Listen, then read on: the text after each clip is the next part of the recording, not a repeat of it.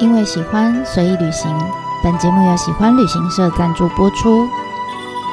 Hello，大家好，我是娜娜。你现在收听的是娜娜说日本。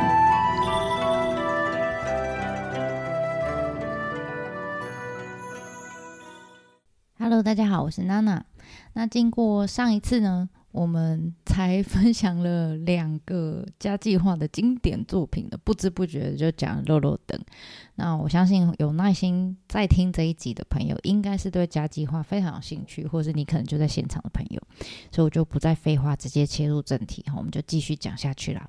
那这一篇呢，会介绍剩下的五个作品，就相较就比较简单一点哈。那就建议大家斟酌自己的时间哈，你可以选择性的来听跟参观这样子。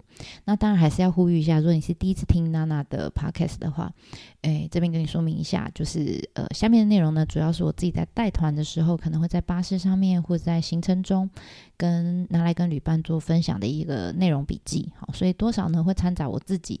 过去在艺术季里面的一些体验感想，还有一些小故事，哈，所以对于你已经参，呃，就是实际参访过的朋友来说，你可能觉得啊，这就是一个很棒的回忆，这样。那如果你现在正站在作品前面，哈，或者是你正计划要去的朋友，那下面的内容呢，可能会有一些是暴雷啊，大部分很多都是暴雷的，哈。那你就要自己斟酌一下，你想要了解到什么程度，哈。那我的建议是，你可以先进去参观，进去感受，然后呢，出来听一听。你觉得哎，刚刚有什么漏掉了？没注意到的地方，哎，再进去一次，这样好。这是我推荐的享用方式。好了，那今天我们要分享的第一个呢，就是护王神社这个作品哈。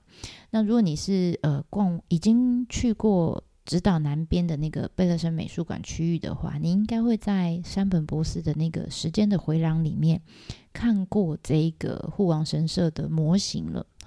那所以你对他应该稍微长相会有点概念。那如果你没有看过，没有关系，我在我的方格子里面也有贴照片，哈，可以稍微去看一下。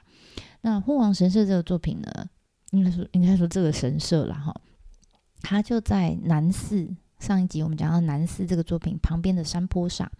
那相传呢，大概从呃六七百年前呢，这个神社就已经。在这里了，好，所以长期以来就是呃，指导本村地区这个地方的呃村民的信仰中心就对了。那二零零二年的时候，山本博斯呢，他就以呃这很重要是艺术家的身份，不是摄影师哦，是艺术家身份，呃，被邀请到家计划这边来进行创作。那但是呢，他跟其他艺术家不一样的是，他要改造的空间不是那种呃老屋啊、古民宅，是。一座老的神社，哈，就是这个护王神社。那山本博士他就认为啊，其实呃，日本对呃，就是古代他们对人呃对神的这个信仰，是跟大对大自然的崇拜是相互结合的。就以前的日本人是认为说神的灵啊。他们呃，它是会出现在比如说像瀑布啦，或者是呃这些巨木哈、神木或是巨石里面的。他们觉得这种呃大自然里面它是有一个能量场的，那这些东西呢就会被被神拿来当做他降临的一个呃要怎么讲？的一个场场所啊，一个能量场的地方。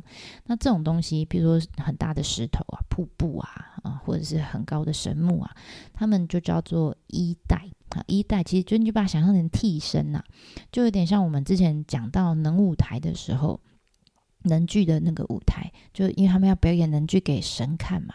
那通常这种呃舞台都会。呃，放在松树，尤其是老松树的对面一样，因为他们觉得神会把这些老松树当做他的替身，还会把灵降在上面，所以他们表演给松树看，就好像表演给神看一样，这样子。那所以呢，呃，你就知道山本博斯这个艺术家啊，那时候是艺术家，他本身就是一个石头控。你如果去过他的那个。呃，江之浦车祸什么，就知道它里面有各式各样奇奇怪怪的石头，他收集来很多你意想不到的石头。我们之前曾经呃分享过，大家有兴趣可以回去找。那总之呢，他就想到说，哎，那濑户内海这一带啊，其实从以前到现在就呃到现在都还是哦，就是采石业呃非常的兴盛。所以相较于传统的木造神社的建筑之外，他觉得呢，他可以利用这一个呃很符合指导的这个历史发展的一个渊源，他可以去找一颗石头来，他就想到要去找一颗石头来，来当做是把这个地方呢当做是神会降临的一个呃能量的场这样子。那他觉得这样的呃神社会或许会比传统那种就是我就是盖一间木头的神社来来说会更适合指导。所以呢，最后他就在呃冈山，好，就对陆地上的不是小岛上，在陆地上有一个叫万城山的地方，找到了一颗超大颗的石头，总共有二十四吨重。那你要知道，这个石头要 用尽各式各种方式，还要搭船来到直岛，然后再把它搬到山上去，哈。所以大家看到这个石头的时候，稍微还是要就是。体谅一下，想象一下他们那时候的艰辛，这样子。好啦，那从这颗石头开始呢，其实呃，山本博士就开始加入了很多他。呃，惯用的元素，譬如说，他就用光学玻璃来做楼梯，而且这个楼梯呢，还贯穿就是地上的，真的有一个木头建造的神社，小小的神社空间，跟地下有一个很像古坟一样的一个空间，很像地下室的地方。然后呢，他还挖了一条长长的隧道，然后在隧道的尽头呢，就瞄准了直岛的海景，而且还要瞄准让它一比一呈现，这样你就会发现，哎。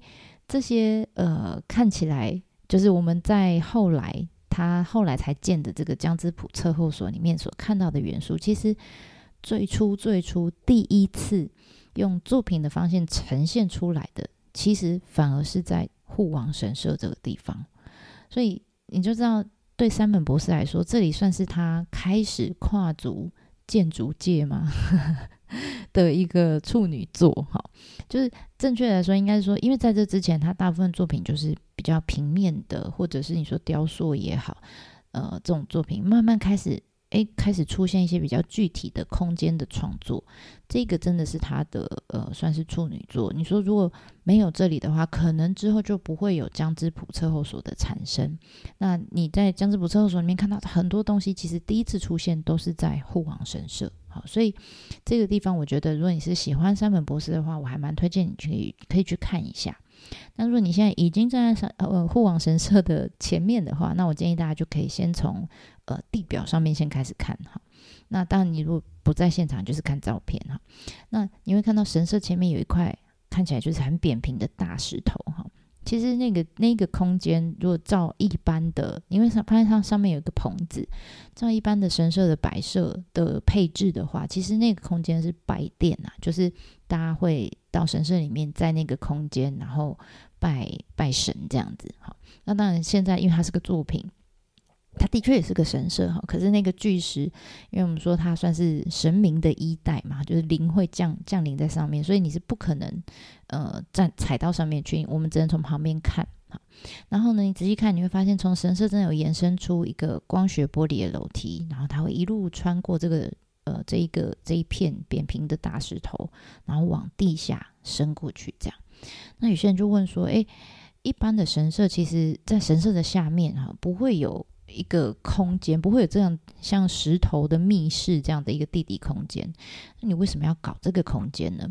那三本博士他就自己他就说了，他说其实这是他自己对远古时时期的这些人们的信仰的想象哈，他就常常会幻想说有没有可能其实呃在神话就是神话故事里面出现的这个一世神宫。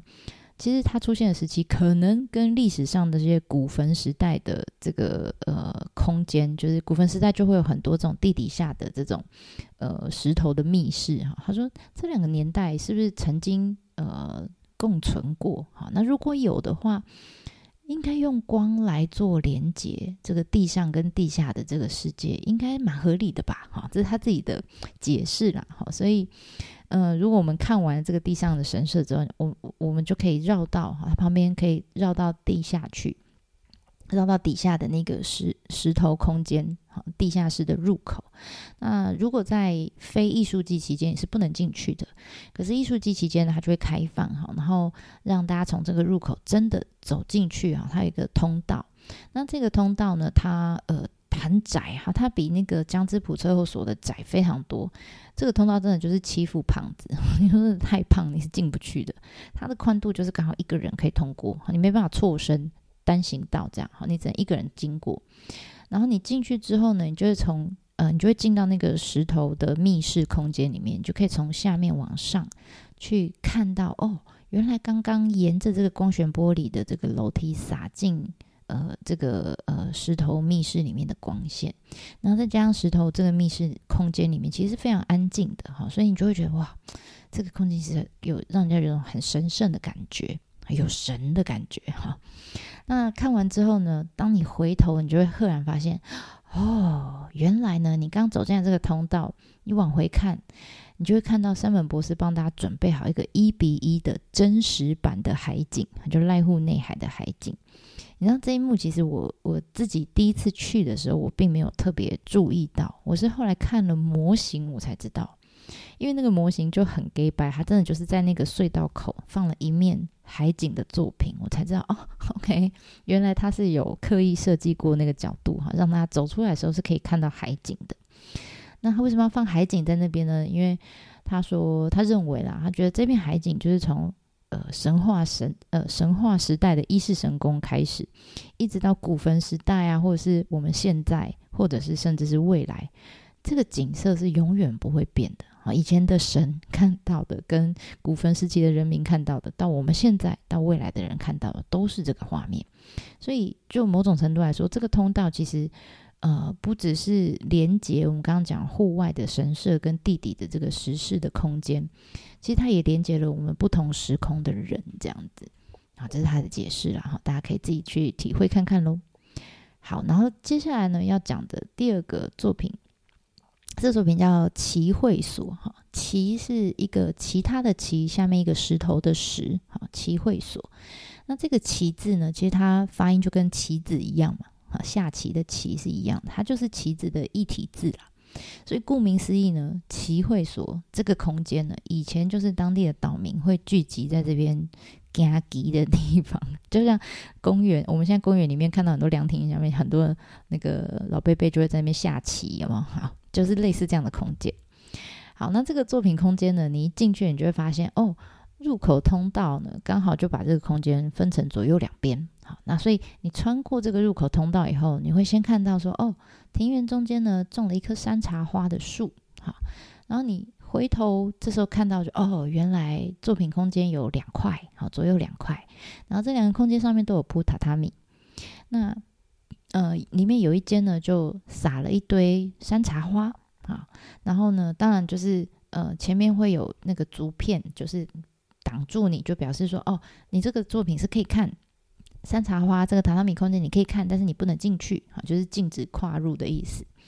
那到这边为止，大家觉得啊，好像嗯嗯，也就这样，好像也还好，没有什么太特别的嘛，就哎花很漂亮这样哈。那大家仔细看一下，你会发现，哎，不对啊，这边哎，现在夏天，假设你去的话是夏天的话，夏天有山茶花吗？没有诶，山茶花季节在直岛那边大概是二月，二月才会有花开。所以你仔细看一下，哎，对呀，回头看一下那棵真正的山茶花树，因为没有啊，山茶花树上面没有花，现在没有开花。那我现在眼前看到这些花是哪里来的？那其实这个花就是作品哈，就是这个花呢，就是那一位很喜欢以假乱真的这个艺术家，叫须田月红。如果你对这个艺术家的名字没有什么印象，但我提醒你一下，我们之前介绍过他哦，就是他曾经在那个呃贝勒森之家的那个呃美术馆的墙上，就是安藤设计的那个建筑的墙上，硬是要在上面种杂草的那一个，对，就是那个木雕的艺术家，他会他很喜欢把。草啊，花啊，做的非常的真，用木雕的方式这样。那他这一次呢，一样啊，他就是呃，他的灵感是来自于一个大正跟昭和时期的一个日本画家，一个叫素水玉舟的作品哈。那他他画了一个作品，就是呃，明树散春，春就是一个木字旁一个春天的春。那春其实就是日文叫 tsubaki 哈，就是山茶花啦。好，总之就是画了一个。山茶花的作品。那他看到之后，他就觉得哎，还蛮漂亮的哈，他想要来做山茶花，所以他就用木头木雕做了很多很像真的山茶花，然后就把它撒在那个榻榻米的空间上，然后后面呢有一颗真正的山茶花来做呼应，这样子，我觉得蛮有趣的哈，就总觉得这个这个艺术家很幽默。然后呢，而且他还有一个。呃，隐藏版的幽默哈，这时候就会通常我都会让大家玩猜谜游戏啦哈。如果你现在在现场，你可以仔细看一下，你眼前会看到两个空间嘛。然后我们刚刚不是说在榻榻米前面呢会有那个呃竹片横在那边，就是告诉你说禁止进入哈。这时候告诉你，其中呢有一边的那个竹片是竹子没错，但另外一边呢，这个竹片是用木头雕出来的。你有看出来哪一边是真的，哪一片是假的吗？你可以观察一下，再继续听哈。给你两秒钟，一、二，好，就你现在是面对出口嘛，看着这两个空间。你现在右手边的那个空间的竹片是假的，哎，不要说是假的啦，是艺术品，好，是木头雕刻出来的。你不知道有看出来呢？好，那我是说艺术品。这样看不是很有趣吗？哈，就很适合我们这种麻瓜，跟刚刚那些很哲学的比起来，这个好像有趣多了，对不对？好啦，那当然，如果你是二月来的话，更好哈，就是你可以回头顺便看看真的山茶花，然后再来看看假的山茶花，来做个对比。我觉得这也是一个蛮有趣的体验。好，所以这是我自己也蛮喜欢的一个作品。然后再来呢，呃，是两个我自己就觉得。还可以，好，那但是呢，就是比较小的作品，好，一个是牙医嗨虾，然后另外一个是石桥，好，那牙医这个作品呢，通常大家都讲嗨虾，不太会直接写出牙医，那我讲他牙医比较快，因为这个作品的空间，它这个老屋呢，以前呢的确是指导上面一个牙医。他的诊所兼住家哈，去改建而成的。那里面的创作呢，他就是请大竹生朗这个艺术家来做创作。那大竹生朗他是一个非常善用各式各样你想象得到的美彩，他都可以拿来做，像简报啊、绘画、海报、嗯、瓷砖、雕像、声音、影像、废弃的看板，哒哒哒，各式各样哈。那总之呢。你能想象得到的东西，他都可以用得上就对了。然后呢，他擅长的就是把这些东西可能重组，可能拼贴出平面的或是立体的作品，然后会有一点就是 cyberpunk 的那种味道。这样，那他在牙医这一栋这个老宅里面，他创作的这个这个作品叫做《舌尖上的梦》，好，就有点呼应这个牙医，对不对？好，舌尖上的梦这样。然后呢，他就把呃。一尊自由女神关到这个房子里面，然后你在这个空间里面看到很多 很不合理，然后很难想象、很难理解的画面。譬如说，我举例了哈，你可能会在墙壁就是里面看到啊，里面有牙齿镶在里面，但不是真的，可是你就会觉得。靠，他怎么想得到这样？哈总之呢，这就是他一贯的风格。那这个空间如果有兴趣，可以继续看一看。那但是相较起来，我自己比较喜欢他在指导，就是比较靠近公浦港港口那边有一个另外一个作品，叫我爱汤 （I love you）。哈，you 就是呃在日文里面就是汤嘛，所以用谐音哈就取了这个名字。那 I love you 这个作品是真的可以泡的前汤，然后里面当然也是会有。各种这种天马行空，然后各式各样的拼贴的作品，所以如果你喜欢的话，我建议大家可以进来这个空间牙医这里看一看，或是去我爱堂看一看。好，然后另外一个呢，就相较就比较沉稳一点了哈，就是石桥这个作品，石头的石，然后桥墩的桥，哈，哎，过过桥的桥。那这个空间呢，也是一个老屋哈。那这个房子呢，以前呢，就真的是住在直岛上面的一个有钱人家。好，那这有钱人家他是做呃制盐的，啊盐业。那所以是用他的房子来改建而成的。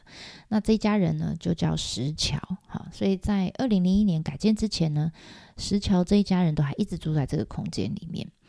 那后来这房子废弃之后，他们就邀请那个呃一个艺术家叫千柱博来这边进行创作。那千柱博这个艺术家其实他很擅长用那种，哎，我不会讲，因为像夜光背嘛，就是用特殊有点亮亮的那种颜料去画很大型的瀑布或者是山水画，好，这是他非常有名的一系列的作品。然后呢，呃，他们请千柱伯来到这里之后，他前前后后 花了五年的时间，哈，他说是这样讲，我不知道是真的假的。总之，他花了五年的时间才构想出这一个作品的样貌。那千柱伯他就用这边呢，他是特别用那种有。呃，它的颜料里面掺有氧化银这个这个成分，那用这样的颜料去画瀑布哈，可能画在门上面，然后还有整个空间里面，然后呢，他想要把这个场域哈，这个空间里面。过去所拥有的记忆呢，用这样子的方式呈现出来。那我刚刚特别讲到，用氧化银这呃颜料，特殊的颜料成分呢，是因为它其实是会随着这个呃时间经过哈，银会慢慢氧化，所以它的颜料的画作品的颜色会越来越黑。所以你每一次去，它的作品会随着不同时期的这个变化。会会一直在改变它的色色调这样子，那所以就他就觉得这样子刚好可以呼应，就是指导过去曾经在这里啊，因为制盐业而兴盛的这段历史。那我觉得还有一个小小的幽默的地方，就是因为这一家人叫石桥哈。所以他们他真的是在庭院里面放了一个缩小版的桥，然后是用石头做的。那你说为什么要放这个呢？其实它另第第一个当然就是很幽默那个石桥这个名字嘛。第二个其实它也是一样，就是我们一直说濑户内海有很多的小岛，到现在都还是以采石业为生。好，所以石头跟这些岛屿们的关系是非常密切的。好，所以他就放了这个石桥的作品在里面，我觉得很有趣。好。好，然后最后要来介绍这个作品，我真的是建议大家，虽然我会讲，但是我还是建议大家你要有时间，或者是你已经啊看过这个家计划的作品很多次了，那我觉得你可以来试试看挑战这个作品啊。为什么呢？因为这个作品其实我自己都还没有机会呃造访过，因为不是因为它不够吸引人，好，是因为它的观赏门槛真的太高了。所以，呃，我我我下面跟大家描述的 这个作品的内容啊，等等，是我看了很多日本网友们的分享跟照片，然后来做的整理。那当然，我希望哪一天我可以有有机会亲眼看到这个作品，那我在那个时候会再来跟大家做一个更新，这样子。那刚刚讲到说这个作品有门槛，我必须先跟大家讲这个门槛有什么。主要有两个，第一个就是你要看这个作品呢，它是有分场次的。好，每一个场次呢，十五分钟，而且同一个场次、同一个时间里面呢，入场人数是有限制的哦。限制几个人呢？一个人。也就是说，不管你是跟朋友一起来，或是啊，我是我是家长，我带着小朋友，我可以带小朋友一起进去吗？No，没有例外啊。这艺术家就是坚持这个作品就是只能一个人观赏，没有任何的例外，没有破例。好，好，然后第二个。门槛就是你要来，你必须要先在呃贝勒森家计划的官网上面做预约，而且你在预约场次的前十分钟，你就要到这边来。然后我就认真的，真的曾经去那个预约网站网页上面算了一下，你知道吗？每天能够，它还是艺术季期间才开放哦，其他好像只有假日的样子。那艺术季期间来。每天开放的时间，每一个人只能看十五分钟，这样子真的，一天之内可以看到这个作品的人有多少人呢？十八人，所以你就知道这个门槛有多高哈。那当然，如果上面这两个门槛你都能克服，你真的非常想要看这个作品的话，恭喜你，你已经是得到加计划达人勋章一枚。好，因为真的看过这个作品的人不多。好。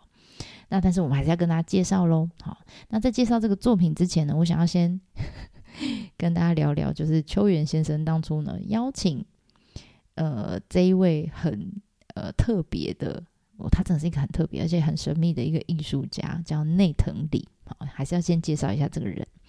我猜啦，哈，就是从很多的叙述跟他的访谈的内容里面，我觉得他应该是一个非常敏感的人。因为你看他的作品，大部分都是很喜欢用那种小小的，然后轻飘飘的，可能是绳子或线啊布条，然后一碰就会坏掉的，然后会很流动的水啊，或者空气啊，这种很纤细、很纤细的媒材来做创作哈。那所以他自己也认为，他说他呃他的作品哈，在欣赏的时候，只要有任何一个自己以外的人同样处在这个空间的话哈，一定会受到干扰。不不光是我们自己，呃，我们觉最常意识到就是视觉上面的干扰，其实。在我们每一个人互动、互相走动的时候，呃，可能会有风啊，会有声音啊，会空气的流动啊，等等，都会影响到他想要呈现的这个作品的样貌。所以他是这么要求完美、细致的人。哈，所以你知道他曾经在威尼斯双年展上面也有展出作品。哈，那也是一样，坚持这样的观赏方式，就是一次只能一个人进来。那这样的观观赏方式，当然就会造成大家在排队嘛，哈，所以就很多的这些来访者就抱怨，就说你这样很浪费我们时间啊，其实没有需要这样子啊，叭叭叭。那总之呢，他最后还是很坚持他的作品在同一个时间里面，就是一次只能一个人观赏。那除此之外呢，其实他在指导呃来到指导创作之前呢，其实他所有的作品，所有哦，全部都是期间限定的特展。也就是说，只要展期结束，他的作品就会撤掉，就不见啊。所以他的作品不是从来没有常设性的。那也就是因为这样，就是他为什么要这样？因为他很坚持哈，就是呃，在作品展示期间，每隔一段期间，或者每几个人看过之后，他就要进场，进到他的作品里面去调整他的作品。可能这个东西要稍微摆一下，那个东西的角度怎么样怎么样。总之，他要确保呃，为下一位呃进来的人。提供这个作品最完美的模样，你说他是不是 非常坚持？好，所以因为这样的坚持，所以换句话说，你就知道，在所有作品展示的期间，他的本人也必须在现场，才能去做调整嘛。所以在这样子的限 制之下，他不太可能有常设的作品出现，因为他不可能永远都住在美术馆里面嘛，所以根本不可能会有美术馆永久收藏他的作品，一定都是期间性的。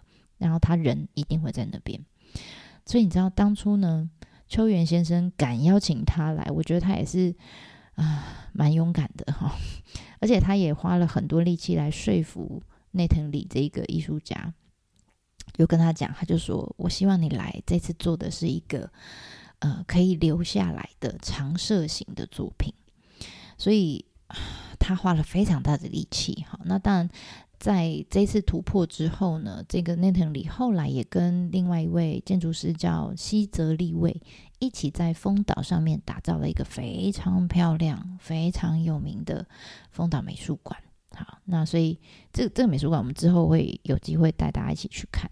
那总之呢，你看这个作品叫 King z a 然后跟丰岛美术馆这两个算是他目前为止唯二的常设作品。都在濑户内海的小岛上，我觉得这也蛮厉害的。好，那接下来我们就来看看这个作品大概长什么样子。好，先说这个建筑物啦，当然也是一个老屋。哈，先说这个建筑物的名称叫 Kingza，。那 Kingza 其实我很好玩，我从来没有看过任何的有翻译没翻译也好，好任何的资料，从来没有看过。呃，有资料对这两这个字 “king” 啊做成汉字的翻译，没有把没有人把它翻成汉字过。那所以就一直就是用英文或者是用呃平假名来写。那所以我直觉就是听到 “king” 啊，我就直觉就是想到呃对应到汉字，日文的汉字就是金座，金金色的金，金银财宝的金。金座，那金座其实就是呃，有点类似江户时代那种银行就对了。那我就直觉就觉得啊，那大概就是以前指导的呃江户时代的银行吧之类的哈。就后来看过一些介绍才知道说，哦，no no，原来这个地方这一栋房子以前是呃指导上某个呃。呃，经营渔业，就它下面可能有雇渔夫啦、船家啦等等的一个呃渔业的老板的家就对了。那也是一样，有一百多年的历史。那据说呢，当初内藤里被邀请来到指导上面，第一次来到这个房子里面的时候，他哇他 就看到一堆什么渔网啊，就是很充满生活感的这些用品，就散落在这个屋子里面。但已经没有人在住了。可是你知道，对这么细腻的人来说，这些东西对他的那个冲击、感官的冲击的太大，所以他几乎没有办法思考跟创作。所以呢，他就请邱元先生帮忙，说看是不是可以。把这个屋子就是还原到最一开始都还没有人入住的最一开始的模样，没有家具，什么东西都没有，这样就是空的。这样好了，结果呢，第二次他再来的时候，哎，果然整个房子呢就被清空了。哈，那也因为被清空了，所以他开始他进去了，他就注意到说，哎，他脚底下有踩的那个土地，哈，土壤的那个感觉，哎。原来在这个房子的地底下，在房子还没有出现之前，这个土地就在这里了。就这件事情让他非常有感觉。然后呢，他就创作了，创作出现在我们看到这个作品叫《Konokodo》。这个作品也不好翻，我真不知道该怎么把它翻译。每一个字我都看得懂，但放在一起我就翻不出来。你如果硬是要翻的话，可能就是嗯，把把这个物品。或者是将这个事件点点点没有下文，总之我不知道怎么翻这个作品。那总之呢，呃，他那个时候就一进到这个空间就非常有感觉。好，那什么感觉呢？第一个就是我们刚说那个土地，哈，就是啊，他感受到原来在这个房子建造刚建造出来，或是建造前，这个这片土地就已经存在这里了。好，那第二个是他进到这个空间，他就发现说，哦，原来。呃，我虽然是一个人在这个空间里面，但是他可以听到外面的声音，然后感受到外面气味的流动啊，等等的。他就说我感受到外界的存在。好，以上这两个是他的感动哈。那我我我我想他借由这个作品，应该也是想要把这两个传呃感动传递给我们。我认为啦哈。Anyway，总之呢，他当初一开始我说他。穿过那个门，踏到屋内的空间的时候，他发现说：“哦，我已经进来屋内了，但是我脚上面踩的还是土。”所以他有时候，他他一时之间，他有种就是不知道自己到底是呃，现在是在室内还是在户外的感觉。所以后来他在这个空间的创作的时候，他就用了一种就是，嗯，我们叫三合土哈，和平的和。那三合土其实就是一种用红土。呃，沙粒跟灰石混合调制而成的一种土壤。那这个土壤其实，呃，以前就常常被用在日本老房子的玄关的地方，就是呃踏上去的空间之前，就是地面上会铺在地面上。所以为什么呃日我们一直讲日本房子以前的玄关叫土间，就是这样，因为它真的就是土嘛，好一种土。那土间这个空间其实就是就像我们现在已经简化到就脱鞋子的地方那一块哈。那这个空间其实本来就是一个介于呃户户外跟室内两者之间的一个过渡的空间。那当然也是这个建筑物在出现之前这片土地上最最初最原始的样貌。所以他想要把这个感觉就是传传递给大家，所以他保留了哈，在这个作品里面他就保留了这样，应该说刻意去用三合土铺满了这整个空间。然后接着呢，他在这个建筑物的墙面。下面刻意呢，就呃留了十道，它不是完全着地的哦，它的墙呢下面是留了十到十五公分左右的一个一一一整圈的细缝，然后细缝里面就好像有放了一些呃柱状的，就是条状的东西，不知道是什么哈。那但是呢，这个这个细缝就是整个建筑物空间里面唯一的采光，那从下面细缝透透进来这个光，就刚好会被一些。我说圆圆柱形的东西呢就被切割啊，你就会发现哦，这些光线是有光影的。好，然后建筑物里面呢，就在地上放了一个大圆盘，然后呢几根柱子，然后上面还垂掉一些有点像金属制的飘飘的那种，就是圆筒状的东西。那呃。我我现在讲这些都是很实际的，但是没有感受的东的的东西摆设。他的作品真的就是这样，用很多各式各样的小东西摆在不同的角落，然后希望你从这个角度去看这些东西。那当然，参观过这些作品的日本网友众多网友们哈，每一个人的感受会不一样，因为毕竟每个人成长背景跟经验都不同嘛。这个我可以理解，但是很有趣的是，我发现到他们都提到了一件事情。就反而不是这里面大大小小的东西哈。他们都提到一个相同的事情，就是他们在这个空间里面听到外面的声音，来自于这个建筑物以外外面空间的声音。好，因为 Kinza 这个呃建筑物，就其实它就是在本村里面算是蛮热闹的区域哈，所以外面一定会有车子往来的声音啦，甚至隔壁阿伯在炒菜的声音、开杠的声音哈，或者是下雨的声音。或者是外面的人排队在讲话的声音，哒哒哒哒哒，然后这些声音都会随着那个光线，就是从下面那个细缝，就好像溜到这个空间里面。然后这空间里面因为没什么东西啊，都是小东西，所以你知道，你家里如果家具很少，你讲话是会有回音的啊。所以这些声音传进来之后，就在那个空间里面回荡。那相对的，你你又会意识到说，哎。就在这个 moment 哈，这十五分钟里面，专属于我这个作品只有否否我自己一个人哈，你会意识到说，哦，在这个 moment 这个当下，这个空间就是只有我一个人啊。可是我可以感受到外面好多的那种很日常的声音，这样。那其实内藤里就是希望哈，借由这样子的反差，让在这个空间里面的人去体验到说。正是因为这一个 moment 我是一个人独处，所以我才会察觉到其他人的存在的这种感受。好，是不是很哲学？对。但总结来说呢，这个作品其实设计本身一样也是不复杂，但是对艺术家本身，对对内藤里来说，我相信这绝对是他整个创作生涯里面非常大的一个突破。因为像呃，这个是一个常设的作品哈，所以不像他过去。他很习惯用那种什么羽毛啊、铁丝啊、布条、布幕啊，会飘飘然的那种东西来做创作。他现在要让这个作品比较耐用，好，所以原本用布幕做成的呃这个围起来的空间，它现在变成墙哈。但他用比较耐用的建材，可能是石头，可能是各式各样的物品来做创作，所以他他花了很多的力气在这个上面。那除此之外呢，还有一个很大的挑战就是。